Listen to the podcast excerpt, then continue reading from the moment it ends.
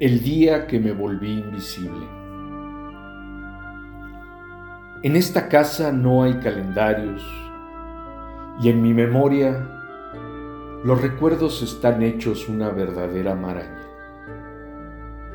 Me acuerdo de aquellos calendarios grandes, unos primores ilustrados con imágenes de santos que colgábamos al lado del tocador. Pero ya no hay nada de eso. Todas las cosas antiguas han ido desapareciendo y yo, yo también me fui borrando sin que nadie se diera cuenta. Primero, me cambiaron de alcoba porque la familia creció. Después, me pasaron a otra más pequeña aún acompañado de mis bisnietos. Ahora ocupo el desván, el que está en el patio de atrás. Prometieron cambiarle el vidrio roto de la ventana, pero se les ha olvidado y todas las noches por ahí se cuela un airecito helado que aumenta mis dolores reumáticos.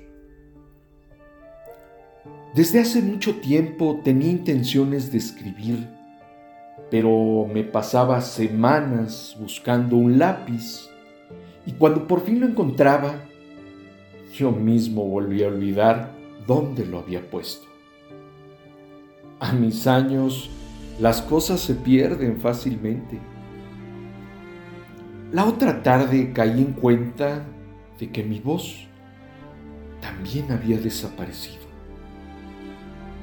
Cuando le hablo a mis nietos o a mis hijos, no me contestan, no me oyen, no me miran, no me responden. Entonces, lleno de tristeza, me retiro a mi cuarto antes de terminar de tomar mi taza de café.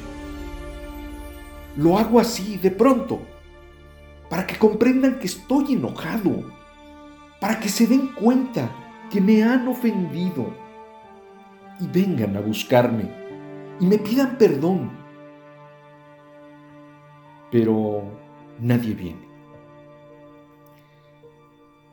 El otro día les dije que cuando me muriera, entonces sí que me iban a extrañar. Y el nieto más pequeñito dijo, ¿A poco estás vivo, abuelo? Les cayó tan en gracia que no paraban de reír. Tres días estuve llorando en mi cuarto hasta que una mañana entró uno de los muchachos a sacar unas llantas viejas y ni los buenos días me dio. Fue entonces cuando me convencí de que soy invisible. Me paro en medio de la sala para ver si aunque sea estorbo. Me miran, pero mi hija sigue barriendo sin tocarme. Los niños corren a mi alrededor de un lado a otro, sin tropezar conmigo. Cuando mi yerno se enfermó, tuve la oportunidad de serle útil. Le llevé un té especial que yo mismo preparé se lo puse en la mesita y me senté a esperar a que se lo tomara. Solo que estaba viendo televisión y ni un parpadeo me indicó que se daba cuenta de mi presencia. El té poco a poco se fue enfriando y mi corazón también. Un viernes se alborotaron los niños y me vinieron a decir que al día siguiente nos iríamos todos de día de campo. Me puse muy contento. Hacía tanto tiempo que no salía y menos al campo.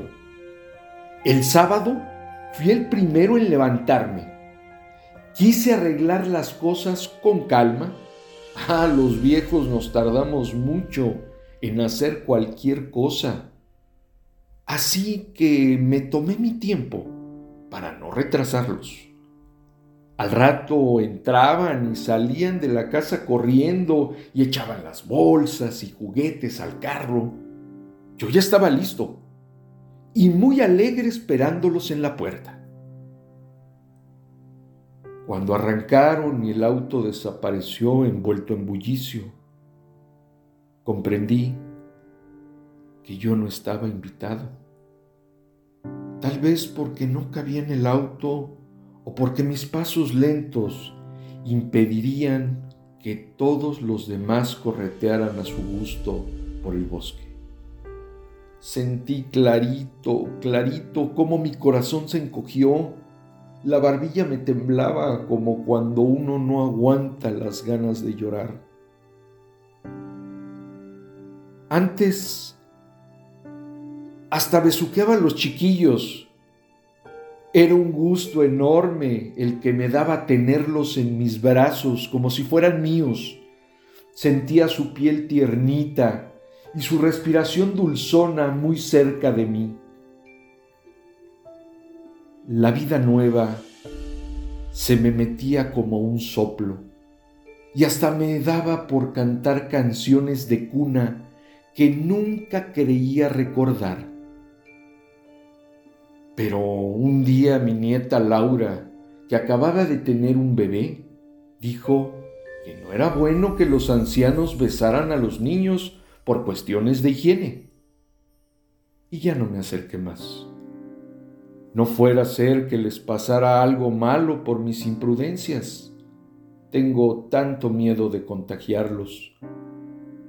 Pero yo los bendigo a todos, los perdono y los amo, porque son mi familia, son mi sangre, y después de todo, ¿qué culpa tienen los pobres de que yo me haya vuelto invisible? Anónimo. Dedico este pensamiento en el día de las y los abuelos para aquella viejecita o viejecito muy querido esperando que siga siendo visible o en su caso recordado.